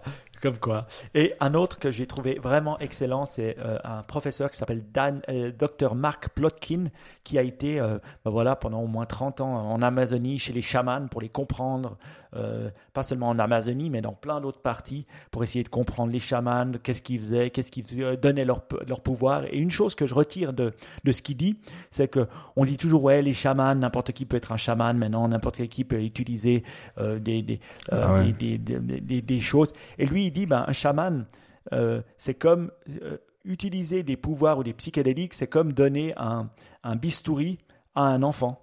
Je veux dire, vous donnez pas un bistouri à un gamin ou quelqu'un qui sait pas l'utiliser en disant, ben, vas-y, coupe un bras. Non, vous allez vers un docteur ou vers un chirurgien qui sait le faire et qui l'a fait des dizaines de fois. Mais il, mettait ce même parallèle avec les chamans et l'utilisation des psychédéliques en disant, euh, faites attention. Parce que oui, ça marche, mais euh, ça marche si vous allez vers un chirurgien, pas vers quelqu'un qui, euh, pas vers un enfant ou un adulte qui ne sait pas l'utiliser. Et j'aimais bien ce parallèle de dire, euh, de, faire ça. En tout cas, c'est une bonne personne, une personne qui comprend le domaine, donc allez le voir. Et The Best for Last. Attends, Plotkin, P-L-O-T-K-I-N, parce que c'est pas toujours facile de retrouver, donc Mark Plotkin. Ben, c'est très facile de retrouver. Comment on fait? On va dans les notes de l'émission, on scroll down et on les trouve parce qu'on s'embête à les mettre, donc tout le monde peut les retrouver. et euh, euh, un dernier que j'ai trouvé, parce que je lis encore mon, livre sur les mystiques euh, assez tarés que j'adore, et une personne que je ne connaissais pas qui était, comment on dit, l'archevêque de Genève. Qui s'appelait Saint François de Sales. Donc François de Sales, il a été euh, fait saint euh, plus, plus tard, mais c'était une personne qui, est, euh, qui était pendant la période de la Réformation. Et c'était une personne qui a accepté finalement, et qui n'a pas persécuté les protestants, malgré qu'il était catholique et qu'il était archevêque de, Genève et de sa région. Et c'est une personne qui a beaucoup écrit et qui est une, espèce de penseur catholique mystique assez cool. Il s'appelle François de Sales. Allez le voir. En tout cas, j'ai mis le lien sur Wikipédia. C'est une personne bien allons dans l'histoire pour euh, s'ouvrir l'esprit. Voilà.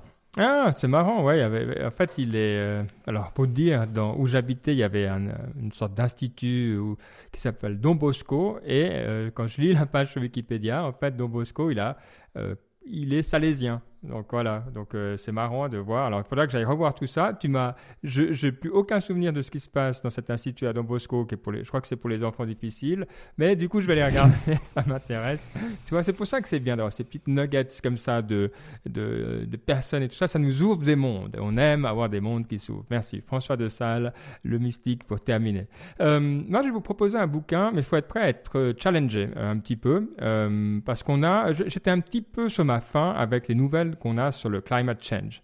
Euh, on a beaucoup d'infos, euh, c'est le drame, ça va pas, etc. Donc on comprend, hein, on le nie pas, c'est là, c'est clair, la science est là. Mais en même temps, c'est qu'est-ce qu'on fait de ces données où je trouvais que c'était très euh, monoculture, en tout cas dans, ce que moi j'avais accès et dans mon entourage. Donc le bouquin que j'ai lu s'appelle Apocalypse Never. Why Environmental Alarmism Hurts Us All. Donc pourquoi donc l'alarmisme environnemental nous fait du mal.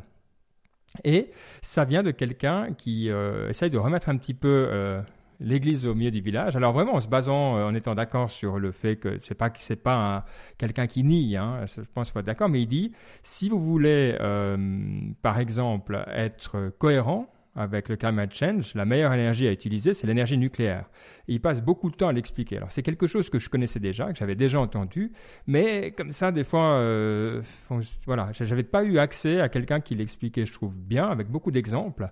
Il s'attaque aussi à des trucs qui, à moi, euh, alors, euh, me sont chers, par exemple, sur le côté de pas manger de viande, est-ce que c'est vraiment si bon pour l'environnement? Il il remet ça aussi en perspective. Moi, c'est pas pour l'environnement que je mange pas de viande, donc ça me dérangeait pas, mais je trouve que c'est intéressant de challenger comme ça certaines de ces idées. Euh, la personne même, elle m'a pas impressionné parce que des fois, c'est un peu perso. Tu sais, l'impression que j'ai, c'est que c'est quelqu'un qui a passé 30 ans de sa vie, il, quand il était gamin, il était dans les trucs d'environnement. Après, il a été dans le Parti démocrate. il s'est donné toute sa vie. Puis, je crois qu'un peu, un jour, il a dû être dégoûté. Puis tu sais, c'est comme le collègue qui n'a pas eu ta promotion, quoi. Le jour d'avant, quand il pensait être promu, euh, il était là, cette boîte, c'est la meilleure du monde. Puis le jour d'après, il n'est pas promu, puis il dit, c'est tous des cons. Euh, puis je, tu vois, il y a un peu, c'était un peu les, des fois le sentiment que j'avais par rapport à lui. Mais je pense qu'il ne faut pas laisser ça euh, enlever les gros mérites du livre, qui est un livre qui est bien fait, qui vraiment challenge plein de choses, en tout cas pour quelqu'un comme moi qui avait peut-être des fois des tendances à prendre un peu des raccourcis. Donc j'ai trouvé très bien.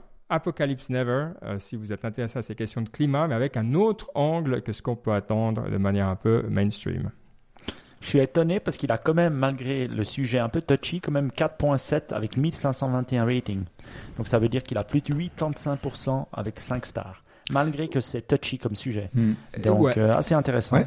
Ouais, ouais, non, mais parce que le gars, tu peux, de nouveau, tu peux le trouver con, tu peux euh, être pas d'accord, mais la qualité du livre, je pense, est indéniable. Donc, euh, ça fait plaisir de voir que c'est reconnu, puis que c'est pas ces trucs où les gens vont mettre des 1 juste parce que, sais, d'un coup, ils sont pas d'accord avec trois lignes, quoi. Donc, c'est bien. Bravo, bravo à la communauté Amazon pour le coup. Ou alors, il a acheté des gens comme euh, beaucoup, beaucoup le font.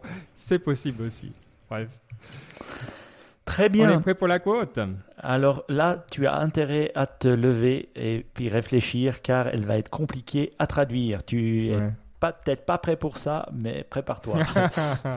Toujours Donc, prêt. ouais. Euh, là, elle dit la chose suivante, cette quote. As the Ouais. ignorant perform their duties with attachment to result, the learn, the learn may similarly act, but without attachment, for the sake of leading people on the right, pa- on the right path.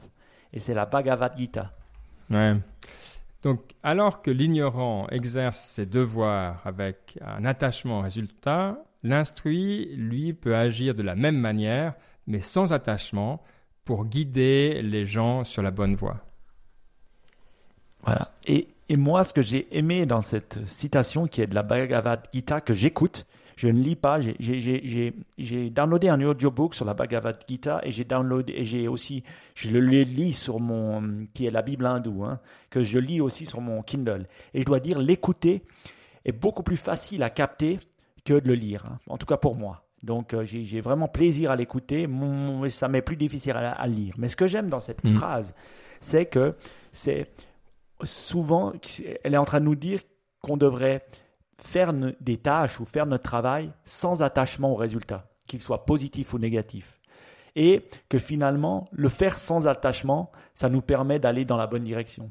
Mais c'est très dur, parce que quand on réfléchit puis qu'on voit tous les toutes les actions qu'on fait, on le fait toujours pour une raison. Même dans sa vie personnelle, finalement. C'est très rare qu'on fasse quelque chose sans se soucier que ça, ça, ça finisse euh, en A ou B. Et donc, je trouvais très intéressant de se poser la question et si euh, voilà, on, on- on faisait la chose pour la faire, pas seulement pour, euh, pour que le, réus- euh, le résultat soit Ouais. A ou B.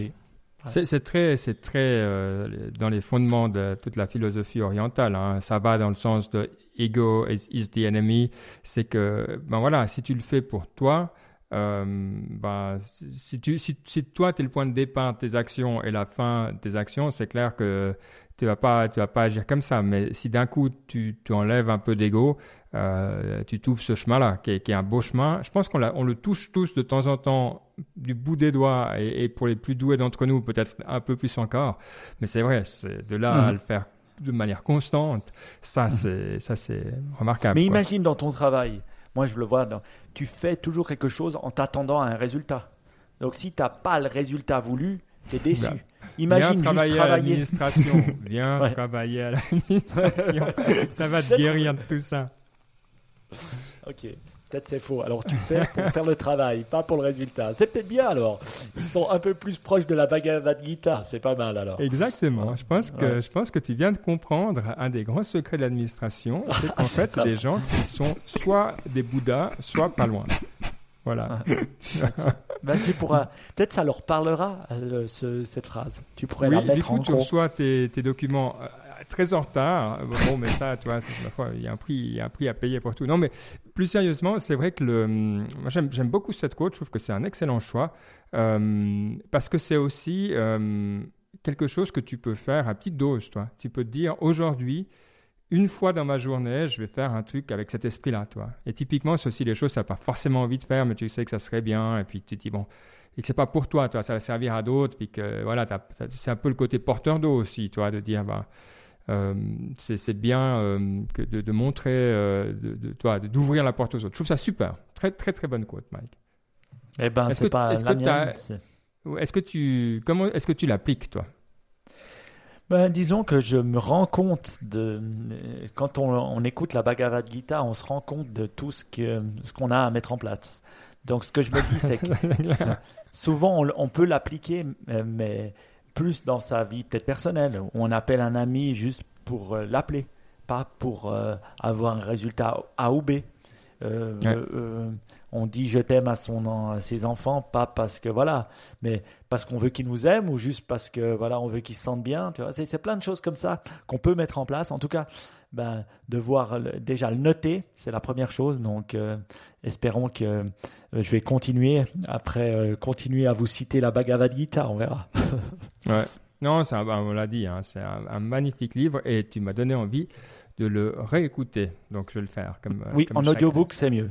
C'est Oui, euh, clairement, oui, oui, oui. Oui. Et puis en version, euh, moi j'ai un peu, j'ai pas la version pour les nuls, mais j'ai la version euh, juste après. Je veux dire, tu as quand même Oui, des, traductions plus ou moins rappeuses. hein, donc, ouais. Oui.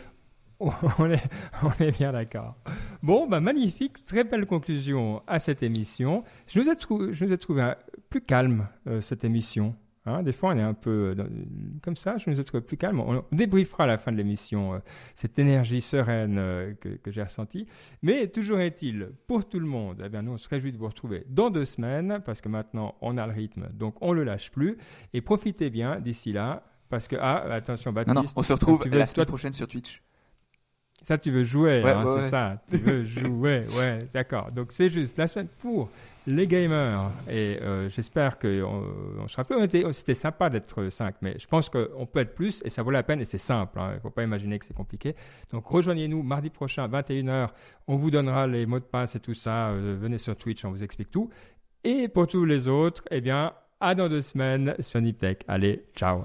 Ciao, ciao.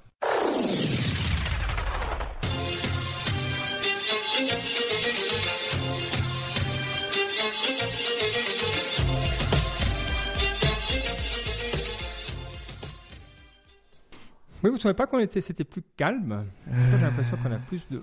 Là, on était. C'était bien, hein, mais c'était, c'était calme. C'est vrai, harmonieux. Oui. Je dirais plus que calme. Moi, j'ai trouvé que des fois, on s'est, non, on se laissait parler après. Un peu. On se, on se reparlait, on se repassait la parole. Mm. Peut-être euh, c'est que tout le monde médite. Ou Peut-être, ouais. Ah, c'est ça, ouais, c'est ça. On sent le, on sent, on sent l'effet. Euh, On sent l'effet de la- Et on a fait plus long aussi. Oui, oui. Oui, Mais c'est on a ça. commencé non, plus tard. On a 18. commencé un peu plus tard aussi. Non, non, mais l'enregistrement, euh, on l'a, là, on est à 1h20 Ah ouais. d'enregistrement, ce qui est rare. Mm. Enfin, rare, parce que d'habitude, on ne laisse pas arriver à ces extrêmes. Euh, mais là, exceptionnellement. Euh, que, comment on va appeler cette émission? Mm. Ah, Ah, Quand on est un peu plus spirituel, c'est dur de revenir et puis de l'appeler vidéo shopping. Ouais. J'ai pensé quand tu as dit con- euh, conscientiser peut-être, parce que ça fait un peu méditation et je sais pas, Ça fait un mot un peu creepy, ouais. je sais pas. C'est ça, c'est ça. Trippy, voilà, ça c'est bien. Trippy. Ok. Trippy. Niptech 383 Trippy. Moi Ouais, j'aime bien. j'aime bien Moi, j'aime bien quoi. Trippy. Trippy, Allez, Trippy. c'est parti. Et les trois Et puis les hashtags. hashtags. Ouais. Euh, Hmm. Euh, On peut mettre X, parce que ça, ça, ça va nous attirer de. drone et agriculture. Bon, je dirais qu'on a, pas parlé, trop parlé, ouais, oui, pas trop. on a trop. parlé d'Apple, d'Apple, Apple, ouais. et puis on a parlé de, Apple. de sh- de Shopping X. euh, ouais, Ouais. si vous voulez. Moi, je mettrais agriculture plutôt Google. que X parce qu'on a vraiment, enfin, on en a parlé deux trois fois. Et... Ou alors startup peut-être parce qu'on a parlé. Parce que pour une fois, finalement, on a parlé pas mal de Ouais. startup. Ou ag- mais agriculture, je pense que si on met Apple et shopping, comme ça, euh, ça, j'aime bien le contraste entre Apple, shopping et agriculture. Ouais, c'est vrai. Oui, c'est Ouais, vrai. c'est bien. C'est bien. Très bien. Ben, moi, ça me va. Ça me va. ça Ouais, me mais va. sh- shopping, Apple, agriculture, comme ça on est dans l'ordre. Parce que pour les Apple fanboys, donc, tu te souviens comme tu étais à l'époque, si on met Apple en premier et puis qu'après on parle pas d'Apple, c'est ah, c'est quoi ce podcast pourri qui parle pas d'Apple? C'était comme ça, Mike, tu te souviens? Avant que tu médites si tu étais un Apple fanboy Ouais, c'est vrai. J'étais un Apple fanboy, mais c'est Ah. vrai que just another iPhone. Mais je trouve cool d'avoir euh, quand même euh, les dernières générations. Si on peut, euh, c'est assez plaisant. Donc, euh, Ouais. pourquoi pas de temps, de temps en temps se faire plaisir. Et Mhm. moi, j'avais une question. Pourquoi t'aimes pas Naval? Mais euh, il a un côté, des fois, il est un peu. euh, c'est peut-être c'était une mauvaise période qu'il avait, mais il était un peu péremptoire sur des trucs où tu dis écoute, il n'y a pas d'enjeu, quoi. C'est tout n'est Ouais. pas une leçon de vie. euh. Des fois, tu peux juste amener des trucs sans, euh, sans faire semblant que tu as vu, euh, toi, as vu les écritures au sommet de la montagne, toi. Je sais pas, attends, j'ai le trouvé un peu trop, euh, comment on dit, ouais, à- à- à- dans le gros de vous, on dit à se renifler l'épée, c'est ça hein, C'est, c'est- donc voilà. Donc le, mais mais je me rends compte qu'à part ça, il a du contenu de qualité, quoi. Mais tu vois ce que je veux dire ou bien je Mais me- tu l'écoutes, tu l'écoutes en podcast euh, Non, chez pas Tim. Ferriss ou jamais Non, Alors non, moi, non. je te dis juste un truc, écoute ce gars. hein. parce que franchement, euh, il y en a pas beaucoup des penseurs comme ça. hein. Franchement, moi j'en écoute pourtant des gens. hein. Ok. Non, Euh, mais écoute, t'as raison, il faut lui je donner pense une qu'il y a chance. deux- euh. Il y a deux podcasts qu'il faut écouter. Peut-être écoute pas celui-là, mais écoute le premier qu'il a fait euh, avec Tim Ferriss, mais ou écoute celui-là. il est dans l'air du temps des fois. C'est vraiment assez hallucinant. Sa manière de penser, sa manière de, de voir les choses, euh, euh, et puis de pas half-ass it, il en a rien à foutre. Il dit ce qu'il dit, et puis euh, si t'aimes, t'aimes, t'aimes, sinon t'aimes pas, il s'en fout quoi. Donc moi, moi, je, moi, ouais, je- c'est assez intéressant quand même comme personnage, je trouve, dans un monde, dans un monde, dans ce monde, il détonne. Donc j'aime Ok. bien. Ok, non, mais c'est intéressant. Écoute, parce que c'est vrai que je, suis resté. faut pas rester sur de vieilles impressions. Donc, Oui. euh, je vais réécouter. Ça me semble. Et Matthew cool. McConaughey, alors franchement, c'est bien barge quoi. Euh, Une bonne Bon, lui, personne. lui, il est spécial, hein. Oui, mais c'est une bonne personne. Mais il raconte aussi plein de choses. C'est vraiment assez, assez taré. Mais moi, j'ai- j'aime beaucoup hein, l'acteur. Euh, je l'aimais moins quand il faisait des trucs, mais dès qu'il a commencé Hmm. à faire ses films un peu bizarres, moi, j'ai tout de suite croché, quoi. Parce qu'il a un sacré talent, quoi. Hmm. Donc, euh, j'aime, bien. Je le mets euh, encore plus haut que Brad Pitt. Pour moi. Ok. Bon, bah, intéressant. Intéressant. J'aime bien quand Ben, euh, quand Ben il trouve un truc mais qu'il sait pas de quoi dire à la fin, il fait intéressant. Intéressant. Hmm. Hmm. Je fais, je fais la même chose, je vais dire avec ma fille. Puis ma fille, quand elle me montre des dessins, puis euh, c'est assez marrant les enfants parce qu'ils te font voir. Je dis toujours ah ouais c'est pas mal. Puis l'autre fois elle me dit papa pourquoi tu me dis toujours que c'est pas mal? C'est pas génial, c'est pas incroyable. Tu vois moi qui les éduque toujours à dire que c'est waouh, que c'est yes, et tout ça. Puis j'ai dit c'est vrai. Puis je lui dis tu me dis tu me dis jamais que c'est incroyable? Puis il me dit c'est vrai. Je dis que c'est pas mal. Et ben j'ai remarqué, elle me dit maintenant, à chaque fois que je dis c'est pas mal, elle me refait la remarque, et puis je suis là, ah, merde. Donc, Mais tu- attends, souviens-toi des Art of Learning. Il faut commenter le processus. oui, Il faut lui mais dire je fais ça. Ah, je fais ça. dû mettre beaucoup de temps pour faire ce dessin. Ce que j'essaye de faire, c'est de dire, Parce que les gamins, ceux que je connais, ils mettent toujours 3 secondes et demie, puis après ils te mettent sous le nez, hein, c'est ça. Hein. non, mais ce que j'essaie de dire, c'est que j'essaye de dire ce que j'aime ou ce que j'aime pas. Ah oui, t'as fait le bleu, donc ça, je comprends. Mais tu dis que je devrais faire quoi? Poser une question? Non, euh, t'intéresser au processus. Il sait bien, tu dis, ah ouais, c'est c'est super. Euh, t'as dû mettre beaucoup de temps, euh, toi, euh, quand t'as Ah ouais, colorié. le bleu. t'as- Comment t'as- fait le bleu Ah, ou des trucs Exact, comme ça. toi, ah, le bleu, t'as bien suivi. Ah. Comment, ça, comment cette fois t'as réussi à bien suivre comme ça le bleu Ok. toi, le- Toujours focuser sur le processus de ce que tu veux. Ah, euh, c'est ça que je dois faire. Parce que moi, ce que je fais, c'est que je dis jamais Ah, c'est bien, c'est beau. Je dis J'aime bien ça ou j'aime bien ça. J'ai- J'essaye d'être clair dans ce que j'aime parce que leur dire toujours c'est bien, c'est incroyable. Et puis, c'est vrai que je leur dis pas toujours c'est bien, c'est incroyable. c'est peut-être salaud, mais voilà. Je, je leur ouais, dis vraiment c'est tu bien, les c'est prépares incroyable. pour la vie. dire. Non, mais je leur dis, quand je dis c'est incroyable, c'est que voilà, c'est incroyable. Mais tu vois, c'est c'est un peu la dichotomie, il faut le faire, mais pas trop. Mais enfin, elle m'a dit euh, pas mal, arrête de me dire pas mal. Donc maintenant, j'essaie de. C'est yes. C'est yes. Non, je- Ces gamins, c'est comme ça. Bon, allez, nickel. C'est l'heure, c'est l'heure pour moi. Oui, c'est l'heure. Longue journée. Moi aussi. Allez. Merci. Et puis Mike à mardi, hein. Enfin Baptiste Yes. à mardi, Oui. mais ça on sait. Et puis on fera un petit Among Mardi. Us avec toi, comme ça c'est un jeu facile. On... Et Oui. puis après on montera en puis- puissance. Et puis aussi, euh, comme ça aussi, je ferai, posterai un petit Nip Tech Explore. Je vais le couper euh, pendant ce week-end et puis euh, je vous l'enverrai. Ça marche. Ça marche. Ça va être cool. Allez, Ciao. ciao. Ciao, ciao. ciao.